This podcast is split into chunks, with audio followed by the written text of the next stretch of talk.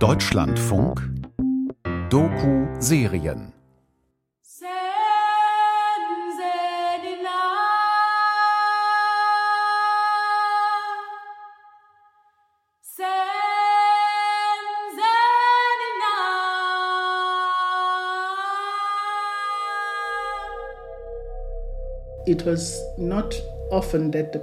Es kam nicht oft vor, dass der Präsident vor der Fraktion sprach. Als Thabo Mbeki dann kam, war das eine große Sache. Also nahmen wir alle Platz, um zuzuhören. Was ist es, was der Präsident uns sagen will? Das ist Nosiswe Madlala Rutledge. Im Sommer 1999 wird sie stellvertretende südafrikanische Verteidigungsministerin im Kabinett von Präsident Thabo Mbeki. Und wir hörten zu und einige von uns waren völlig verwirrt. Denn es war sehr, sehr klar, dass er nicht für antiretrovirale Medikamente war. Er sagte, das sei gefährlich. Antiretrovirale Medikamente seien giftig. Was Thabo Mbeki da von sich gibt, sind die Gedanken von AIDS-Leugnern wie Peter Duisberg und Christine Majore in Reinform. Die Medikamente seien schädlich, sie vergifteten die Patienten. Man dürfe sie auf keinen Fall nehmen. Es war ein Schock. Nach der Sitzung gingen die Leute stumm auseinander und versuchten zu verstehen, was das bedeutete. An die Öffentlichkeit geht Mbeki mit seiner neuen Überzeugung zunächst noch nicht. Doch schon bald sickert die Nachricht durch. Ich werde das niemals vergessen. Es war im August 99 und die wissenschaftliche Mitarbeiterin des Ausschusses rief mich an und fragte, Hast du schon mal von der AIDS-Leugnung gehört? Ich sagte ja und da erzählte sie mir, Präsident Mbeki ist ein AIDS-Leugner geworden. Ich sagte nein, du erzählst Unsinn, absoluten Unsinn. Ich konnte es nicht glauben.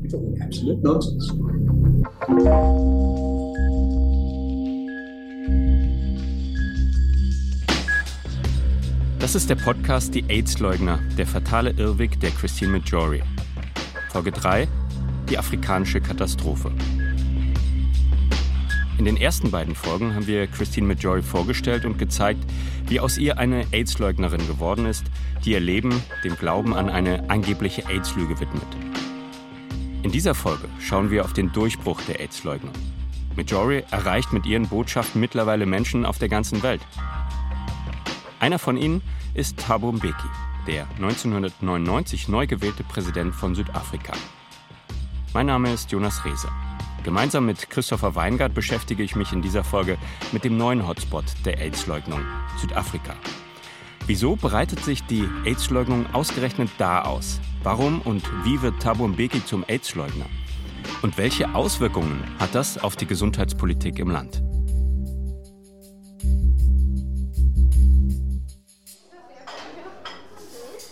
Ich treffe Nosiswe Madlala Rutledge in einem Café in Genf in der Schweiz. Hier arbeitet sie mittlerweile als Chefin des UN-Büros der Quaker, einer Glaubensgemeinschaft mit christlichen Wurzeln. Aus der aktiven südafrikanischen Politik hat sie sich zurückgezogen. We had had a very violent past in our country, but this was the first time in our lives to see so many young people dying from natural causes. Wir hatten eine überaus gewalttätige Vergangenheit. Aber das war das erste Mal in unserem Leben, dass so viele junge Menschen eines natürlichen Todes starben. Zunächst sind, wie auch in den USA und Europa, in Südafrika vor allem schwule und bisexuelle Männer infiziert. 1990 ist weniger als ein Prozent der südafrikanischen Bevölkerung HIV-positiv. 1999, als Mbeki an die Regierung kommt, sind es schon etwa 10 Prozent. Die Zeit drängt. Die Krise beginnt, das Land zu überfordern. This HIV und AIDS waren lange keine Priorität unserer Regierung. Südafrika kam gerade aus der Apartheid und wir hatten viele Herausforderungen im Land. Unter Mbekis Vorgänger Nelson Mandela ist AIDS eine Krise von vielen. Die wachsende Infektionsrate auch ein Erbe der Apartheid. Die Krankheit verbreitet sich vor allem unter Wanderarbeitern, die unter unwürdigen Zuständen in Minen arbeiten. Der einzige Grund, warum wir sterben, ist, weil wir arm sind. Als 1996 der AIDS-Cocktail in den USA eingeführt wird, ist das ein Meilenstein im Kampf gegen AIDS. In Südafrika ändert das aber erstmal nichts. Die Therapie ist hier schlicht zu teuer für die staatlich finanzierte öffentliche Krankenkasse. Nur wenige Privatleute können sich die Medikamente leisten. Mandela delegiert das AIDS-Problem an seinen Vizepräsidenten Thabo Mbeki. Der präsentiert 1997 eine Lösung, den Medicines and Related Substances Control Amendment Act. Hinter dem sperrigen Namen steckt eine simple Idee. Nachahmermedikamente, sogenannte Generika, sollen billig im eigenen Land produziert oder aus anderen Ländern gekauft werden. Doch die mächtigen Pharmakonzerne stellen sich quer. Die USA haben nahezu 40 Jahre gebraucht, um Sanktionen gegen das Apartheidsregime zu verhängen. Auf Druck der Pharmaindustrie haben sie uns in weniger als zwei Jahren auf die Watchlist gesetzt. Das sagt Zeki Ahmad. Er ist der vielleicht wichtigste südafrikanische AIDS-Aktivist. Für sein Engagement wird er später sogar für den Friedensnobelpreis nominiert. Wir sprechen mit ihm übers Internet. Die Pharmaindustrie reagiert mit wenig Wohlwollen auf die südafrikanische Gesetzesnovelle. Gleich 40 Unternehmen verklagen die Regierung wegen einer Verletzung des Patentrechts. Das Argument, sie brauchten die hohen Gewinne, um ihre Forschung zu finanzieren. Außerdem seien Generika unsicher. Unterstützt werden die Unternehmen dabei von zahlreichen westlichen Regierungen. Mbekis Programm scheitert. Das war das Fundament, auf dem wir TAC gegründet haben. Wir haben den Namen von der Treatment Action Group übernommen. Aber wir wollten nicht nur eine Gruppe, sondern eine Massenbewegung sein. Deshalb haben wir uns Treatment Action Campaign genannt.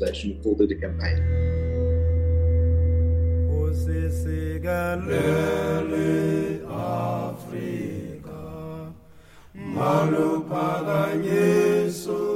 dumo lwayo yizwa yemithandazo yethu. Nkosi sikelela. Sikelela. Thina lusapho lwayo ich spreche in meiner eigenen Sprache. Ich bin HIV-positiv. Ich habe meine Diagnose 1996 erhalten. Auch Christopher Moraka ist Aktivist bei der Treatment Action Campaign. Er ist selbst HIV-positiv. Hier spricht er im Mai 2000 vor dem südafrikanischen Gesundheitsausschuss. Zu sehen in dem Dokumentarfilm TAC, Taking Heart. Moraka trägt darin eine schwarze Baseballkappe und eine dunkle Sonnenbrille. Er wirkt geschwächt, aber auch sehr kampfeslustig. Konzerne wie Pfizer machen eine Menge Profit. 1999 waren es 6,5 Milliarden Rand.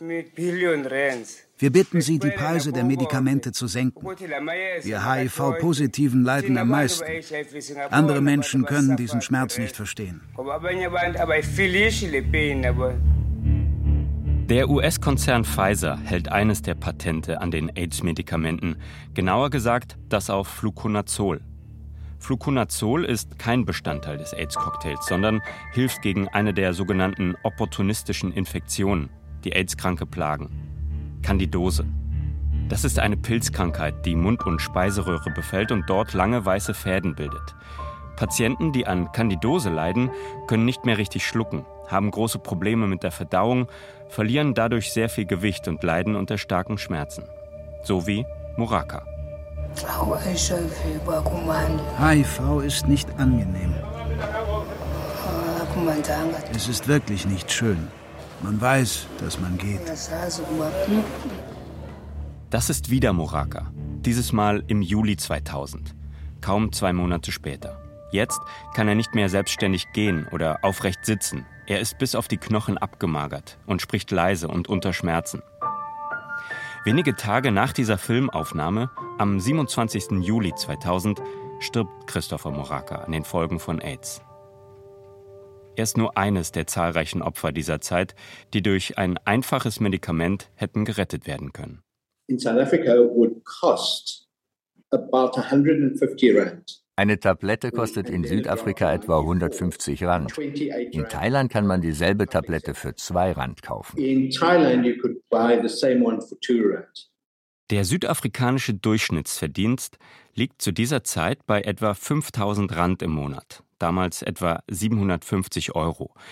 Davon könnte sich ein Patient gerade mal die tägliche Dosis Fluconazol leisten.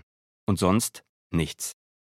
Auch Aktivist Saki Ahmad ist HIV-positiv und leidet an Candidose. Ich habe nur überlebt, weil mein damaliger Partner Akademiker war. Er konnte mein Fluconazol bezahlen.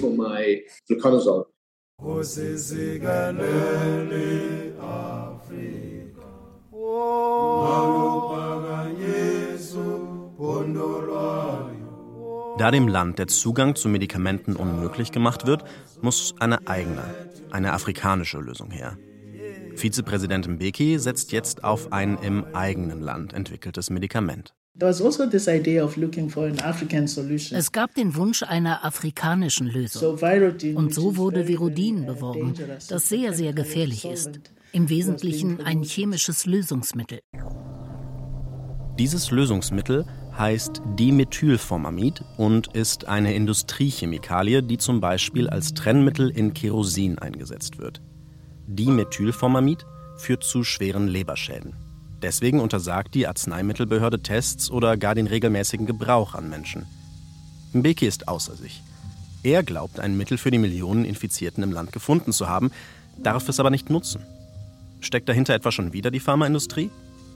Mbeki bleibt von Virodin überzeugt. Trotzdem muss er weiter nach einer anderen Lösung suchen. Man erzählte sich, dass er allein bis tief in die Nacht im Internet nach einer Lösung gesucht hat.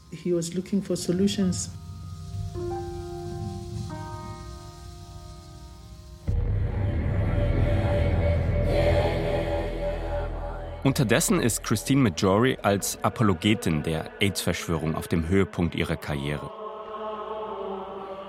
Was hier zu hören ist, ist das Lied Hand Grenade der deutschen Sängerin Nina Hagen. Im Frühjahr 2000 erscheint es auf Hagens neuntem Soloalbum Return of the Mother. You are young and exposed, radiations up your nose, your soul is on fire, and your doctor is a liar.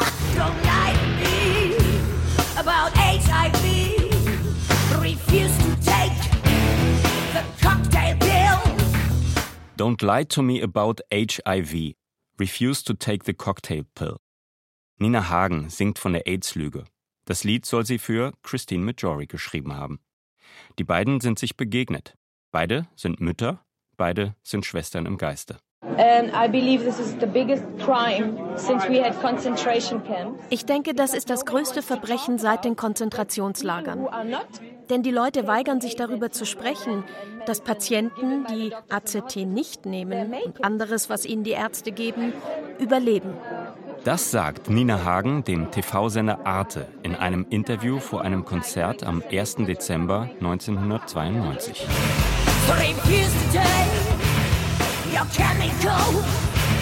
Be confident with natural. HIV is not the end. I hope you understand. Natürliche Medizin statt Medikamente. Nina Hagen benutzt hier eindeutige AIDS-Leugner-Rhetorik. Wie kommt sie zu solchen Behauptungen? Wieso veröffentlicht sie ein Lied, in dem sie dazu aufruft, auf lebensrettende Medikamente zu verzichten? Und was denkt sie heute darüber? All das hätten wir sie gerne gefragt, doch unsere zahlreichen Anfragen an ihr Management verliefen im Sand. Was wir wissen, wie Christine Majori hat auch sie eine persönliche Geschichte mit HIV. Ihr ehemaliger Partner und Vater ihrer Tochter, der niederländische Musiker Ferdinand Kamelk, starb 1988 an AIDS.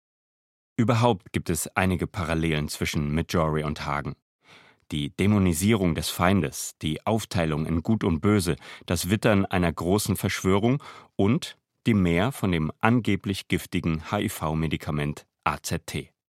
Und auch Hagen wird von Peter Duisberg beeinflusst. Im Internet kursiert ein Text, in dem Hagen Duisberg interviewt. Darin sprechen sie über die Gefahren von AZT, aber auch darüber, warum AIDS in Afrika zu einem so großen Problem wird. Und sie sprechen, natürlich auch, über die wahren Auslöser von AIDS. Drogenmissbrauch, häufig wechselnde Sexpartner. Der letzte Satz des Interviews ist Peter Duisberg vorbehalten. Er sagt, Es ist ein harmloses Retrovirus.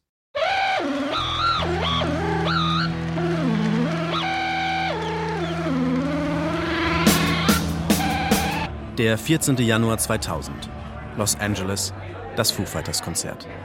1500, vor allem junge Fans sind gekommen. Der Palace ist ausverkauft. An diesem Abend gelingt Christine Majore wohl ihr bisher größter Erfolg. Bevor die Band auftritt, betritt sie selbst die Bühne und spricht zu den Fans. 1992, als ich positiv auf HIV getestet wurde, sagte man mir, dass ich noch fünf bis sieben Jahre zu leben hätte. Die Aufnahmen zeigen, die Stimmung ist ausgelassen. Die Fans jubeln ihr zu. Jemand ruft und die Menge klatscht. Warum auch nicht? Sie haben keinen Grund, ihren Idolen zu misstrauen. Wenn die Foo Fighters Christine Majore glauben, warum sollten sie das nicht auch? Acht Jahre später bin ich immer noch kerngesund. Und das ohne AIDS-Medizin. Majore bringt Ehemann Robin mit. Er filmt ihren Auftritt und die Reaktion der Fans für seinen Dokumentarfilm The Other Side of AIDS. Die Aufnahmen zeigen Majore auch backstage. Die Foo Fighters nehmen sich Zeit. Sie posieren gemeinsam für ein Bild. Die Bandmitglieder haben Majore hochgehoben und halten sie vor sich. Sie stehen hinter ihr. Wortwörtlich. Frontman und Rocklegende Dave Grohl sagt, ich glaube, dass den meisten Leuten Angst vor AIDS gemacht wurde. Ihnen wurde dieser Gedanke eingetrichtert, dass AIDS ein Todesurteil wäre. Für Majore ist das Konzert ein voller Erfolg. Sie schreibt, wenn jetzt sogar die Foo Fighters anfingen, AIDS zu hinterfragen, dann werde das normal und sogar cool. Durch die Foo Fighters erreicht die Leugnung eine ganz neue Generation und ungekannte Aufmerksamkeit. Die versammelte Musikpresse allerdings berichtet kritisch über den Auftritt und verurteilt die Band. Bassist Nate Mandel sieht sich zu einer Reaktion veranlasst. Er schreibt einen offenen Brief. Es ist wichtig zu verstehen, dass AIDS keine Krankheit ist, sondern ein Begriff, den die Gesundheitsbehörde erfunden hat, um 29 bereits bekannte Krankheiten zusammenzufassen, die es schon vor der Erfindung von AIDS gab und die auch bei Menschen ohne HIV auftreten. Auch ich bin erst durch die Prominenz der Foo Fighters auf diese Geschichte gekommen. Oder genauer, durch einen Artikel über dieses Konzert, geschrieben hat ihn Bruce Merkin. It's certainly es hat Majori ohne Zweifel geholfen.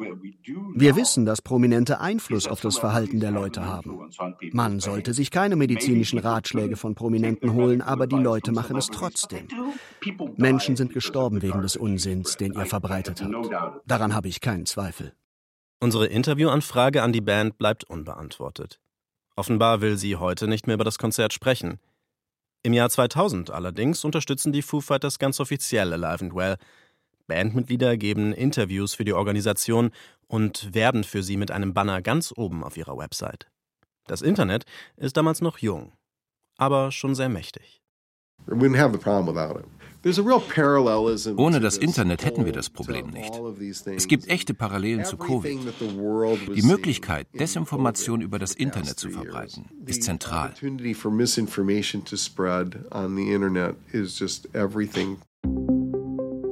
Seth Kalichman von der University of Connecticut forscht zur AIDS-Leugnung und ihrer Verbreitung. Er erzählt uns von einem Trick der AIDS-Leugner. Alive and Well, Majores Organisation, hat natürlich eine eigene Website. Genauso wie HEAL, der Dachverband, den Majore für ihren Aktivismus gegründet hat. HEAL leitet wiederum auf HEAL Los Angeles weiter. Und dann gibt es noch andere Seiten, die alle von unterschiedlichen Akteuren aus derselben kleinen Community betrieben werden. Virus Myth, Suppressed AIDS Science, die Perth Group, Rethinking AIDS und, und, und. Das hat folgenden Effekt. Zu dieser Zeit zeigen Suchmaschinen vor allem die Websites ganz oben an, die viele Verlinkungen haben. Sucht eine interessierte Person im Internet nach AIDS, und das sind meistens Menschen, die als Angehörige oder HIV-Positive selbst betroffen sind, finden Sie deshalb neben den Seiten staatlicher Gesundheitsbehörden fast gleichrangig Alive and Well und Co. Und dieses Prinzip hat auch bei Thabo Mbeki funktioniert. Man erzählte sich, dass er allein bis tief in die Nacht im Internet nach einer Lösung gesucht hat.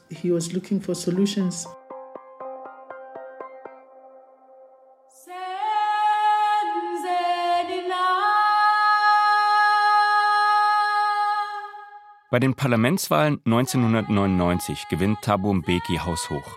Seine Partei, der African National Congress, dominiert die Politik im Land.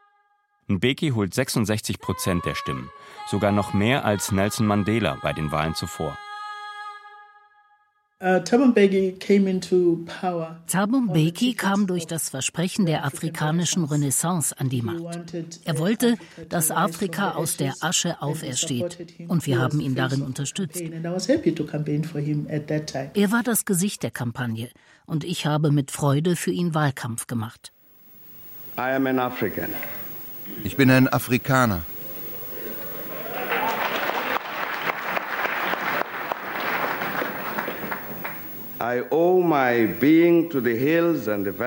Ich verdanke mein Sein den Hügeln und Tälern, den Bergen und Lichtungen, den Flüssen, den Wüsten, den Bäumen, den Blumen, den Meeren und den immer wechselnden Jahreszeiten, die das Gesicht unserer ererbten Länder prägen.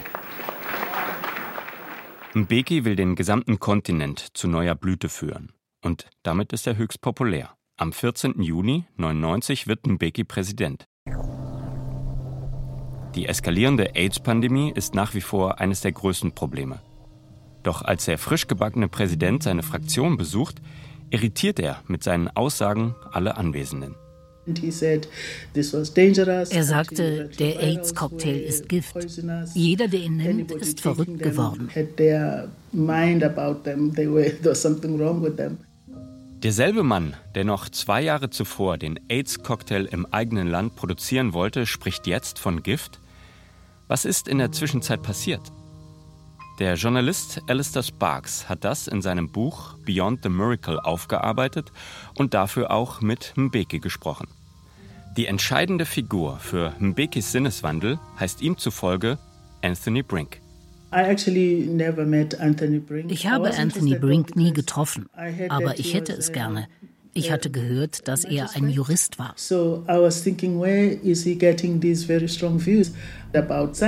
Deshalb habe ich mich gefragt, woher kriegt er seine starke Überzeugung, wenn es um Wissenschaft geht?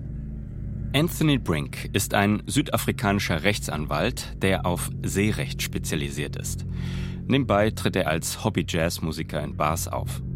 Mit AIDS hat er nichts zu tun. Das ändert sich 1996. Da stößt er auf die Webseiten der AIDS-Leugner. Viele davon werden von Christine Majori betrieben. Als selbsternannter Wissenschaftsnerd mit Vorliebe für Chemie und Mikroskopie macht auch er sich auf die Suche. Dabei wird er auf Duisberg aufmerksam, nennt ihn ein Beispiel der wissenschaftlichen Integrität gegenüber der Orthodoxie. Im Frühjahr 99 veröffentlicht Brink dann einen Artikel über AZT mit dem Titel Ein Medikament aus der Hölle. Danach wendet er sich an Mbeki.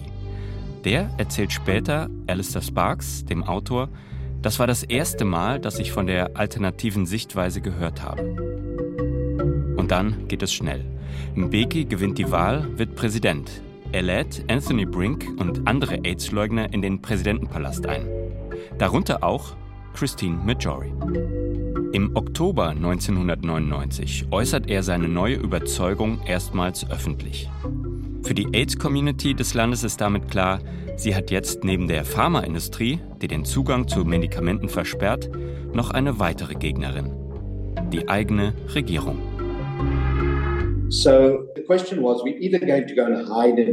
Die Frage war, verkriechen wir uns in einer Ecke und sterben? Oder leisten wir Widerstand?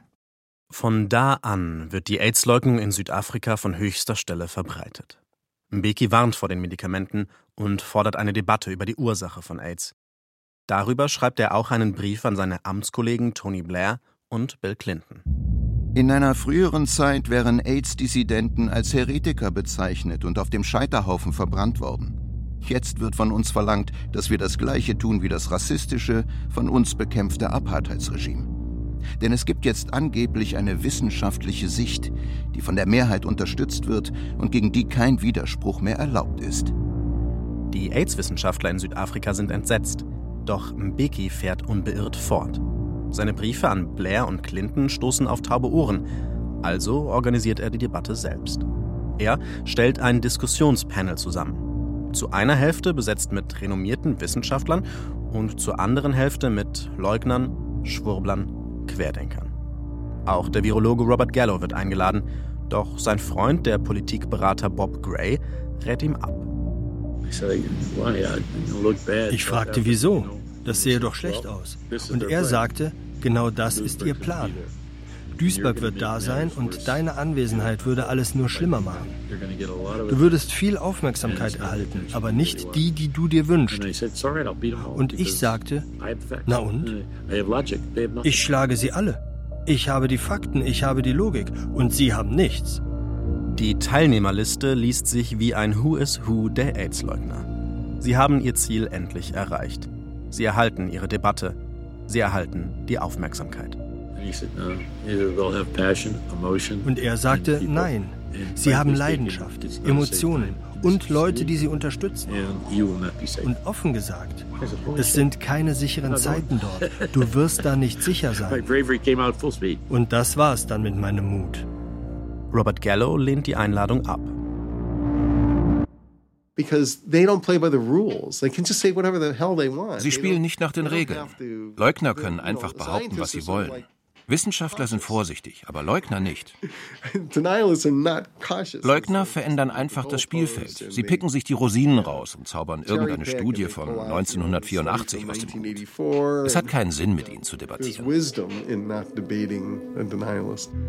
Das sagt Seth Kalichman, Psychologieprofessor an der University of Connecticut und AIDS-Leugner-Experte. Die anwesenden AIDS-Wissenschaftler verhindern, dass das Panel zu einer Abschlusserklärung kommt, in der die Leugner behaupten können, was sie wollen. Trotzdem ist es ein Erfolg für die Leugner, denn die etablierte Wissenschaft und die Leugnung werden hier als zwei gleichwertige Ansätze präsentiert.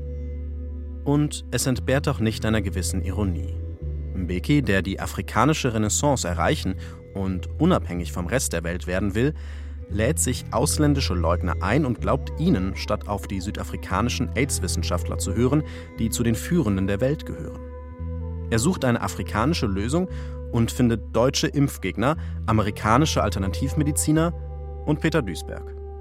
Beim Versuch, sein Land von den Verheerungen einer Pandemie zu schützen, lädt er sich die Brandstifter ins Haus.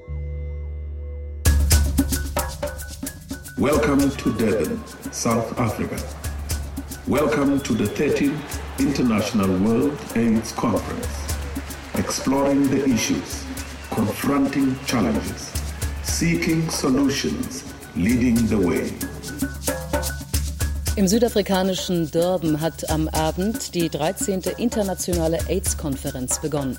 Im Mittelpunkt des sechstägigen Treffens stehen die Auswirkungen der Seuche und ihre Behandlungsmöglichkeiten.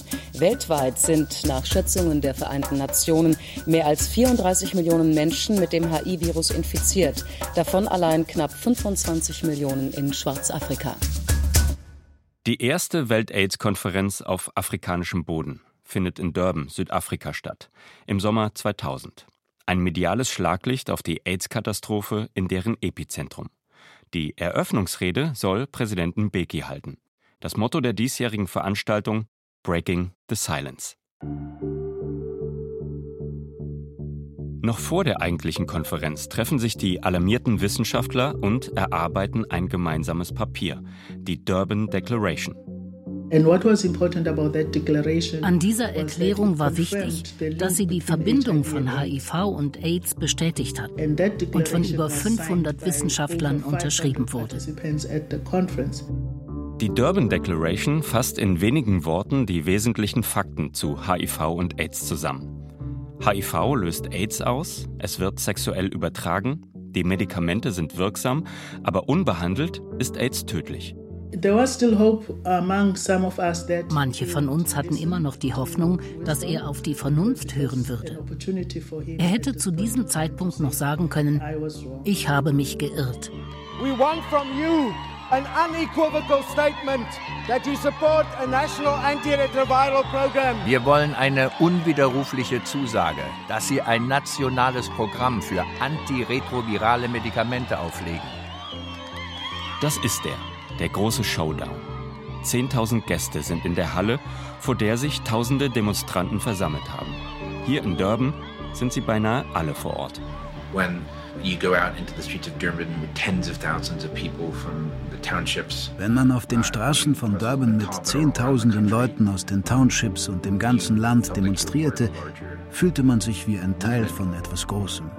Greg Gonsalves ist extra aus New York angereist. Vor der Halle demonstriert auch Zeki Ahmad. Wir sind hier, weil unsere Regierung ihrem Volk das Recht auf Leben verweigert. Wir sind hier, weil unsere Regierung den Ernst der Lage nicht erkennt und nichts dagegen tut. Christine Majori hat einen eigenen Stand auf dem Messegelände und Nosiswe Madlala Rutledge hört vor Ort der Rede zu. Die Spannung ist riesig. Kommt die Wende, die Einsicht, das Happy End? Oder outet sich Mbeki vor der ganzen Welt als AIDS-Leugner? Er tritt ans Rednerpult. I started to ask the question expecting an answer from others. What is to be done? Ich habe die Frage gestellt, was insbesondere wegen HIV und AIDS zu tun ist. Eine meiner Fragen war, sind Safe Sex, Kondome und antiretrovirale Medikamente eine ausreichende Antwort auf diese Gesundheitskatastrophe? And when he came to open the conference, he denied the link between HIV and AIDS. So obviously there was a lot of protest outside the venue. Schon als er die Konferenz eröffnete, leugnete er den Zusammenhang von HIV und AIDS. Natürlich gab es deshalb riesige Proteste vor der Halle. Vor der gesamten Weltöffentlichkeit bekennt sich Präsident Mbeki zur AIDS-Leugnung. Er wiederholt deren zentrales Narrativ für den afrikanischen Kontinent. Kein Virus sei für den massiven Kollaps des Immunsystems verantwortlich, sondern die Armut, die Unterernährung und die schlechten hygienischen Zustände.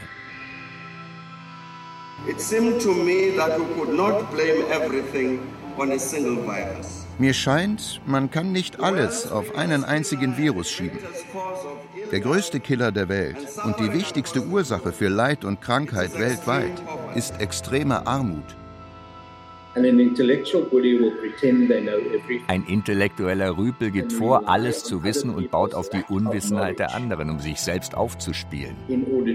Beki ist der größte intellektuelle Rüpel in unserem Land und vielleicht sogar auf dem Kontinent.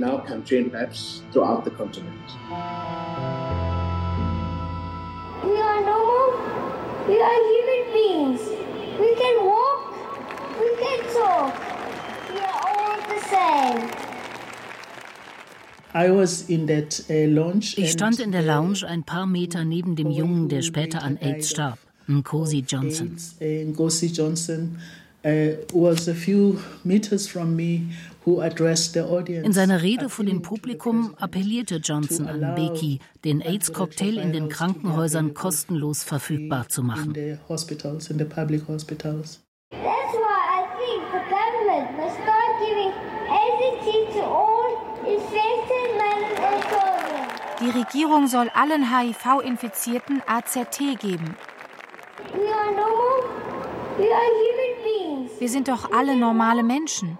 Wir können laufen, wir können reden. Wir sind alle gleich. Was Mbeki hätte tun sollen, übernimmt ein elfjähriges Kind. Er kämpft gegen das Stigma, bittet um Medikamente für alle.